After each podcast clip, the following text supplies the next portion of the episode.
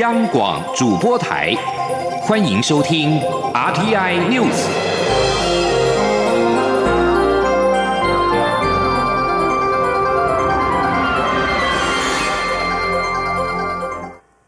各位好，我是主播王玉伟，欢迎收听这节央广主播台提供给您的 RTI News。今天是二零一八年十一月十九号，新闻首先带您关注。二零一八亚太经合会 （APEC） 领袖峰会十八号落幕。针对外界关切我方今年和多少国家进行双边会谈，还有两岸之间是否有互动，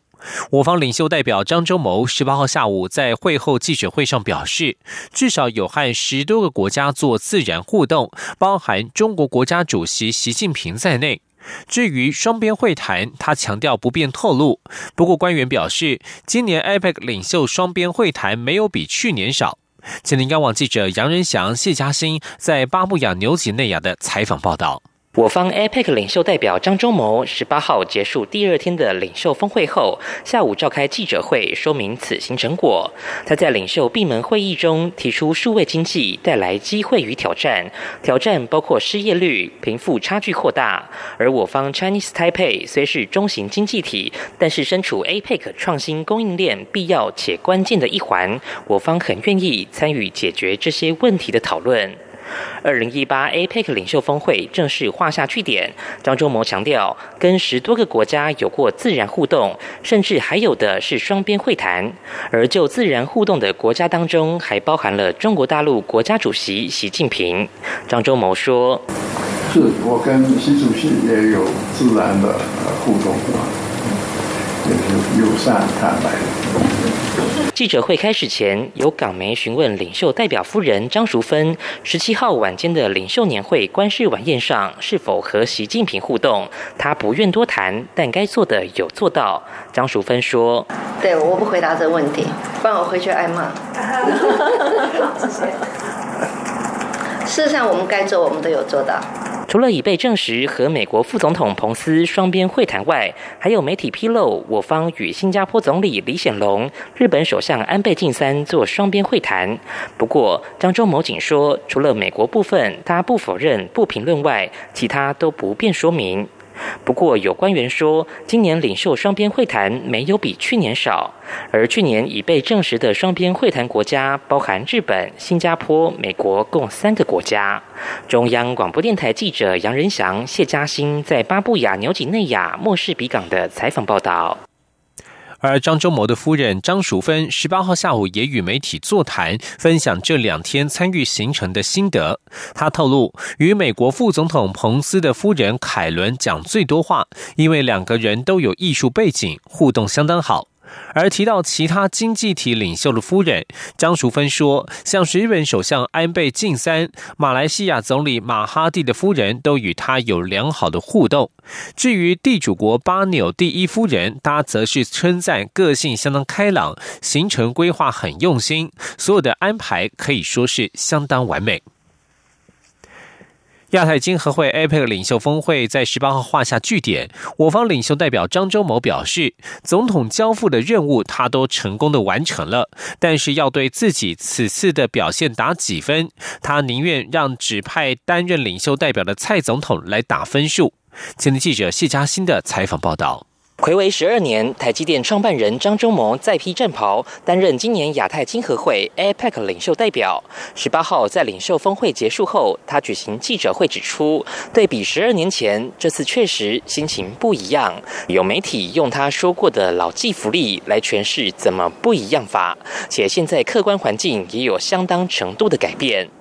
至于此次是否不负蔡总统所托，张忠谋强调，自认都有完成任务。他说：“交付任务是，呃，的确是我不能够透露的。那啊，可是我我可以回答你的问题，是那些任务我不能告诉你是什么啊。我认为我都成功的完成了。”现场媒体要张忠谋为此次担任领袖代表的表现打分数，他回应由他自己来打不太客观，还是让派他来的蔡总统替他打分数。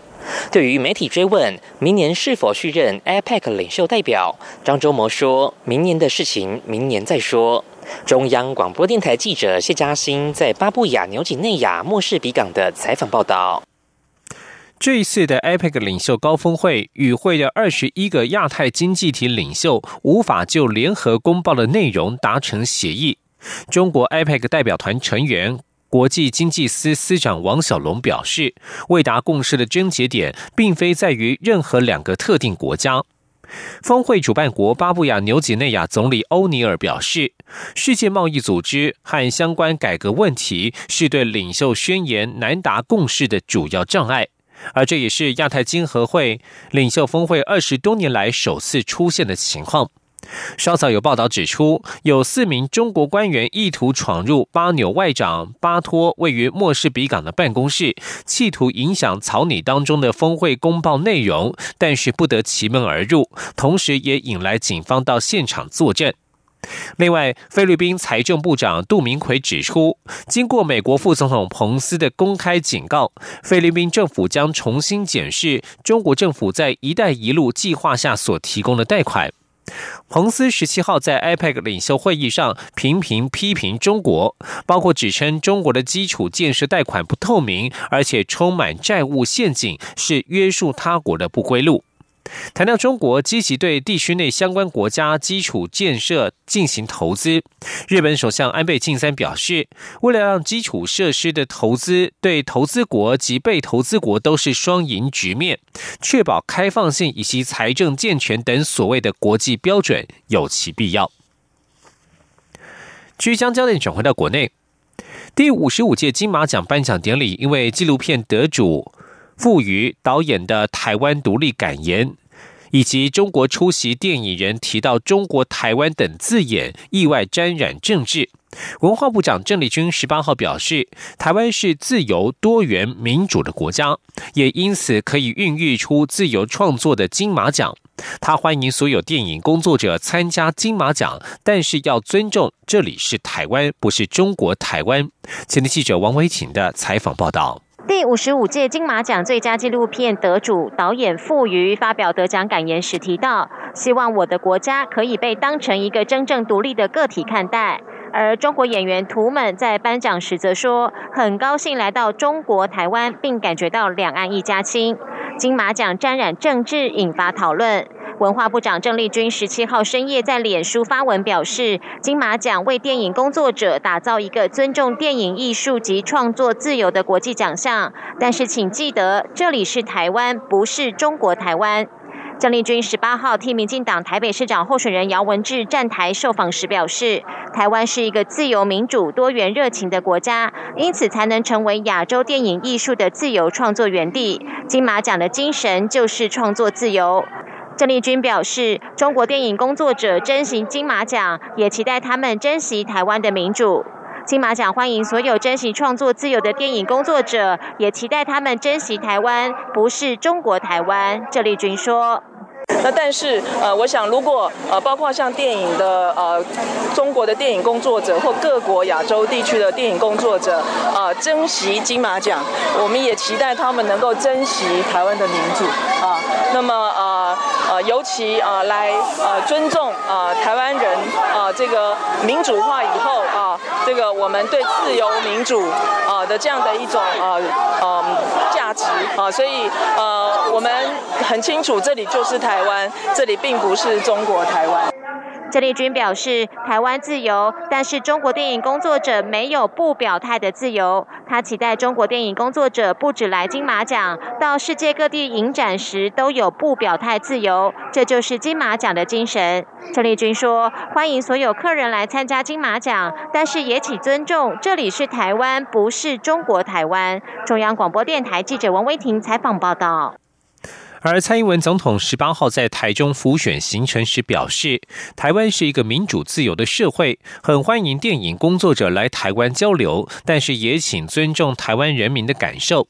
总统也表示，导演傅余和文化部长郑丽君都在网络上遭受攻击，他也提醒社会大众，台湾是个有言论自由的社会，任何表达意见都不该受到这样的攻击或承受心理上的威胁。即将焦点转到欧洲，关心脱欧的议题。距离明年三月二十九号正式脱离欧盟的大限只剩下四个月的时间，英国与欧盟终于达成协议。然而，英国国内政治危机也再度加剧。脱欧公投之后上任的英国首相梅伊，在硬脱欧与软脱欧两派力量的拉扯之下，本周终于端上了与欧盟达成的协议草案，引发硬脱欧派的强烈不满，也让首相梅伊再度陷入一场征战当中。请您以下的专题报道。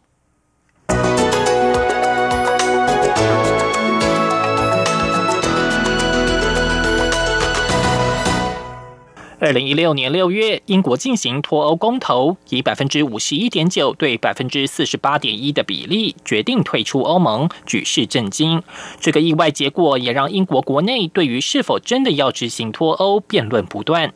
英国首相梅伊本周终于与欧盟达成了脱欧协议草案，并在历经五个小时的辩论之后取得内阁的同意。然而，包括脱欧大臣拉布在内的重要官员十五号随即辞职，表达对此协议的不满。同党议员更准备挑战梅伊的党魁地位，梅伊的政治生涯再度面临巨大挑战。回想两年前，身为英国国教牧师之女的梅伊，熬过前首相卡麦隆下台后的党魁之争，成为继柴契尔夫人之后英国第二位女性首相。当时梅伊已经担任内政大臣六年，任内曾致力打击警界的贪腐与滥权，积极反对二零一五年欧盟提出的难民配额。由于态度强硬，梅伊也被媒体冠上跟柴契尔夫人一样的“铁娘子”称号。梅伊虽然在脱欧公投的时候支持继续留在欧盟之内，但在当上首相之后便坚持兑现选民的期望。一开始采取的立场就是要离开欧洲单一市场，限制欧洲移民，宁愿不要协议，也不要烂协议的硬脱欧政策。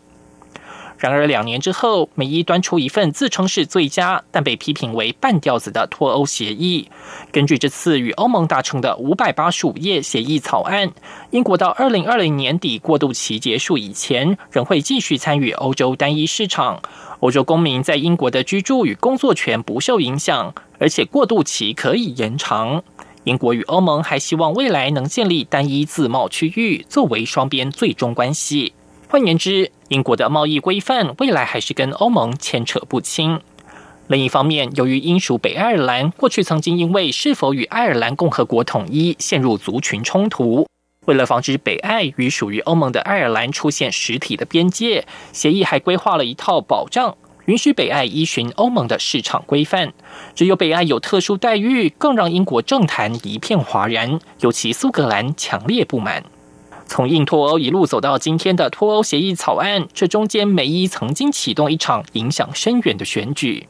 梅伊在去年三月正式启动脱欧程序之后，希望在谈判前扩大保守党在国会里的优势，并强化对党内派系的领导力，因而发动去年六月的国会改选。结果却不如美伊预期，立场偏流的在野党工党大增三十席，倒是保守党丧失原本在下议院的绝对优势，被迫跟北爱尔兰小党民主联盟党携手组成少数政府。自保守党选举失利之后，美伊就面临越来越多的压力，希望不要跟欧洲关税同盟一刀两断。但另一方面，尽管北爱尔兰省以留欧派居多，北爱的民主联盟党却是脱欧派。梅伊提前改选国会，未能掌握脱欧谈判自主权，反倒让自己仰人鼻息。其实，梅伊本周面临的内阁出走潮，早在今年七月就已经开启。当时，梅伊以英国首相乡间别墅契克斯格为名，推出所谓的契克斯脱欧提案，希望英国脱欧之后，仍与欧盟维持密切的贸易关系。这份半留半脱的提案，便导致当时的脱欧大臣戴维斯与外相强生等人相继去职。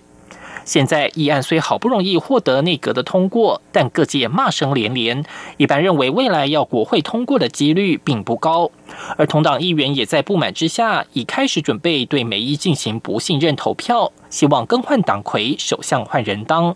目前只要收到四十八名同党议员的表态，就可以对梅伊进行不信任投票。梅伊无疑的再次陷入一场内战之中，而英国脱欧的未来仍是变数重重。以上专题是由编译杨昭燕编辑播报，谢谢收听。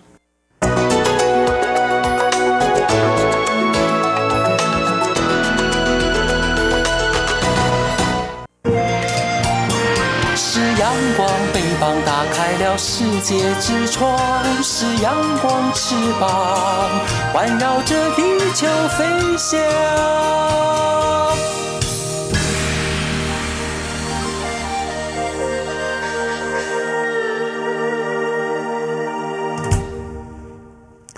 各位好，我是主播王玉伟，欢迎继续收听新闻。国民党主席吴敦义母猪说，暗讽总统府秘书长陈菊已经为失言两度道歉。陈菊在十八号晚间表示，他要向吴敦义公开表示，他是有尊严台湾人的女儿，不是大母猪，不要糟蹋人。民进党高雄市长候选人陈其迈在十八号晚间在冈山举办团结造势晚会，陈菊站台力挺，致辞时公开向吴敦义喊话，台下支持者以汽笛和欢呼声为陈菊打气。民进党主席蔡英文十八号表示，政治人物发言时要维持一定的标准。吴敦义道歉显示台湾民主的进步，他希望未来几天能够维持选举的文化。而吴敦义的母猪说母猪说引发批评声浪，高雄市长候选人韩国瑜的支持者涌入吴敦义脸书，要求他辞职、停止助选，并且批评吴敦义是猪队友。吴敦义表示，该道歉就道歉，该坚持就坚持，但是投手爆头也不至于毁掉整场比赛。国民党主席吴敦义助选的言论引发争议，也引发同党候选人的批评。国民党新北市长候选人侯友谊十八号就指吴敦义的说法破坏了正向选举的节奏与团队长期的努力。对此，民进党新北市长候选人苏贞昌则表示，侯友谊和吴敦义切割是选举算计。侯友谊是国民党提名的候选人，侯友谊说自己不蓝不绿，其实就是商品标示不清。前的记者王维挺的采访报道。国民党主席吴敦义的母猪说引发各界批评。在国民党高雄市长候选人韩国瑜表示吴敦义发言不当之后，同党的新北市长候选人侯友谊十八号也认为吴敦义的行为破坏团队长期的努力。侯友谊表示，虽然吴敦义已经道歉，但是选举就是应该正向，不要制造仇恨和对立。吴敦义的发言破坏了选举节奏。侯友谊说。虽然道歉了啦，那这不适当的言论破坏了团队长期以来的努力。尤其我一向说选举是要正向、单纯、架波走，把我们的整个选举的步骤也破坏了。其实是破坏我们这段时间长期来的。对此，民进党新北市长候选人苏贞昌则对吴敦义的发言感到愤怒。陈菊是一辈子为台湾民主奉献的人，不应该为了选举就这样攻击陈菊。苏贞昌也表示，侯友谊和吴敦义切割是选举算计。苏贞昌说：“他这种讲话是选举的算计啊，其实他还不是一个样，还不是一个调，而他代表的就是中国国民党啊，所以他。”中国国民党提名他出来，他还讲他自己不懒不立，这不是商品标示不清吗？所以为了选票，他什么都可以讲。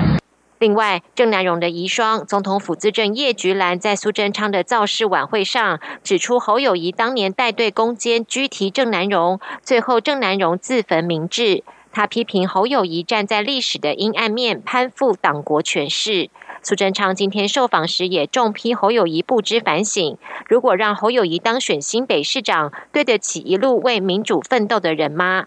对此，侯友谊低调回应：叶菊兰的任何说法他都尊重。至于苏贞昌的批评，他都当成是老长官的说法，都会理解。尤其正在选举，他更会包容。中央广播电台记者王威婷采访报道。民进党台北市长候选人姚文智十八号下午举办手牵手护台北、守护国家首都活动，并且请来文化部长郑丽君与市大运执行长苏立琼站台。姚文智在台北市议会前与同党市议员候选人等人牵手高举，象征牵手前进北市府和接管大巨蛋，拥抱东区大公园。而姚文智在现场也宣布辞去自己的立委职务，宣示他全力要赢得台北市长选举的决心。前天记者王维婷的采访报道。民进党台北市长候选人姚文智十八号下午在台北市政府前举办“手牵手护台北，守护国家首都”造势活动。姚文智在下午三点三十三分时，与党籍市议员候选人文化部长郑丽君和市大运执行长苏立琼牵手高举，象征牵手前进台北市政府，接管大巨蛋和拥抱东区大公园。姚文智接着在郑丽君陪同下搭乘吉普车，从台北市议会出发绕。绕行东区大公园未来所在地仁爱路、光复南路、市民大道、东兴路和基隆路，最后再回到市府前的造势舞台。支持者挤满路边，沿途替姚文智加油打气。姚文智也下车和群众互动击掌，看到不少支持者簇拥高喊动算。姚文智感谢选民站出来。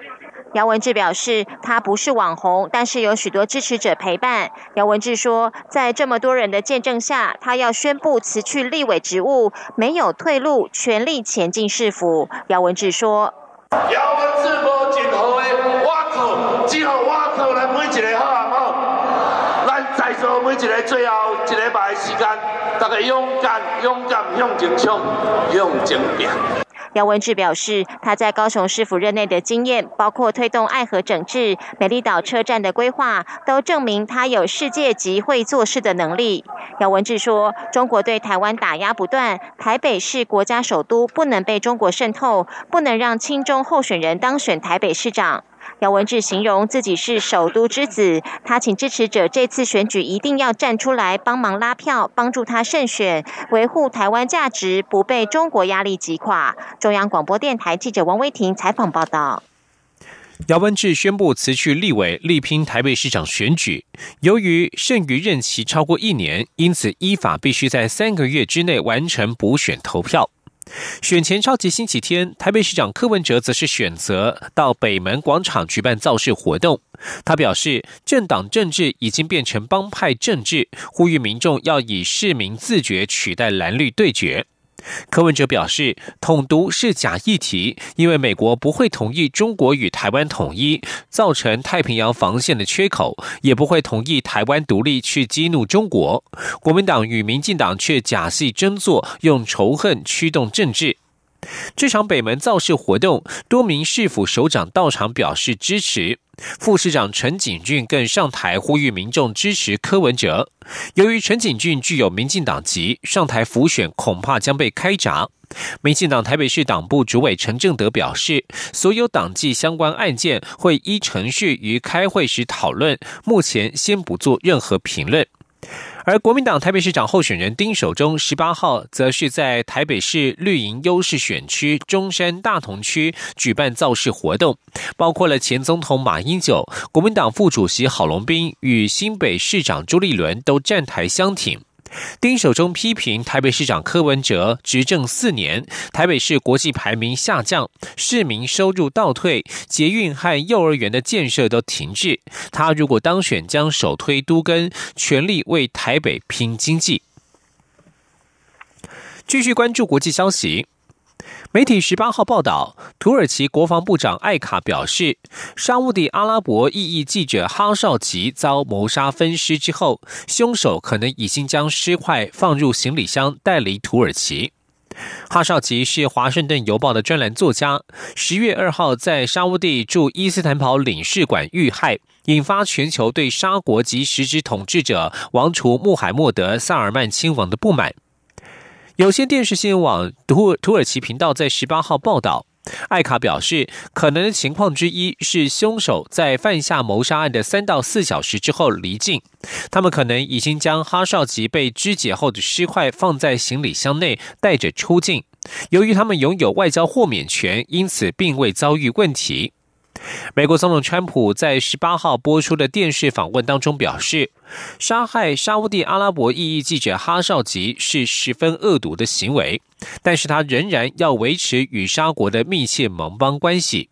川普表示，可能永远无法知道是谁下令杀害哈绍吉。川普告诉记者，美国最快十九号就会公布哈绍吉遇害事件的完整报告。美国其中选举，佛州重新计票结果在十八号揭晓。即将卸任的共和党籍州长史考特以一万票之差险胜民主党籍现任联邦参议员尼尔森，当选了联邦参议员。在六号的其中选举投票当中，史考特赢得佛州八百一十九万张有效票当中的百分之五十点零五，而尼尔森的得票率则是百分之四十九点九三。根据最初计票结果，史考特得票率领先尼尔森不到零点五个百分点。根据佛州法律规定，必须重新计票。民主党原本寄望三届参议员尼尔森能够击败史考特，但是事与愿违，尼尔森成为最新一位败选的现任民主党籍参议员。继续关心美国加州的野火肆虐。美国北部遭到加州野火，遭到遭到野火的蹂躏，处处是焚毁的残骸以及呛鼻的烟雾。气候预报员十八号表示，当地即将降雨，雨势虽然有助于缓解火势，但是专家担心若干植批已经被烧毁殆尽，降雨恐怕将引发危险的泥流。北加州近日多处野火已经夺去至少七十六条人命，其中坎普野火持续燃烧，重创山区小镇天堂镇。当局虽然已经寻获数以百计仓皇四散的民众，但是失踪人数仍飙升至一千两百七十六人。根据路透社报道。美国国家气象局旗下单位马里兰州大学园气象预报中心的气象学家伯克表示，下雨将有助于清除烟雾，但是他也表示，下雨可能雪上加霜。雨势虽然为消防员带来急需的援助，也有助于改善空气品质，但是在直直批遭到烧毁的山坡，降雨恐怕引发危险的泥流危机。他表示，雨势将持续到二十三号，估计可以累积七十六毫米的雨量。若干地区可能出现一百零二毫米，甚至是更多的雨量。而且，直批被烧毁的地点附着力不足，可能使得土壤及碎石移位。南太平洋岛国斐济在十四号举行国会大选，因为豪雨来袭，部分地区延后到十七号才完成投票。十八号的开票结果显示，总理巴伊尼马拉马惊险取胜，赢得第二任期。根据斐济选举办公室的数据，巴伊尼马拉马所属的斐济第一党以百分之五十的得票率领先，在野的社会民主自由党则是以近百分之四十的得票率紧追在后。路透社报道，巴伊尼马纳马在两千零六年发动不流血政变之后，担任斐济总理至今。选委会指出，巴伊尼马纳马已经取得了五十一席当中的二十七席，而社会民主自由党则是拿下了二十一席。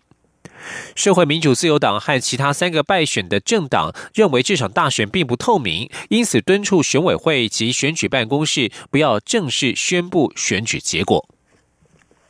新闻最后关心体育消息，德国网球新秀兹维列夫十八号在 ATP 世界巡回年终赛爆冷门击败了世界球王乔科维奇封王，这是兹维列夫职业生涯的最大胜利。在伦敦 O2 体育馆爆满的球迷面前，现年二十一岁的兹维列夫以六比四、六比三。直路二击败了世界排名第一的乔科维奇，粉碎乔科维奇拿下追平纪录的第六座 ATP 年终赛冠军的希望。而兹维列夫也成为继十年前的乔科维奇之后，在 ATP 年终赛称王的最年轻的冠军得主。在这场决赛之前，整个星期一。比赛一盘未失的乔科维奇被看好是夺冠的热门，但是兹维列夫在二十四小时之内，先是在最后四强赛击败了瑞士天王费德瑞，接着又在决赛收拾了乔科维奇，漂亮封王。以上新闻由王玉伟编辑播报，这里是中央广播电台台湾之音。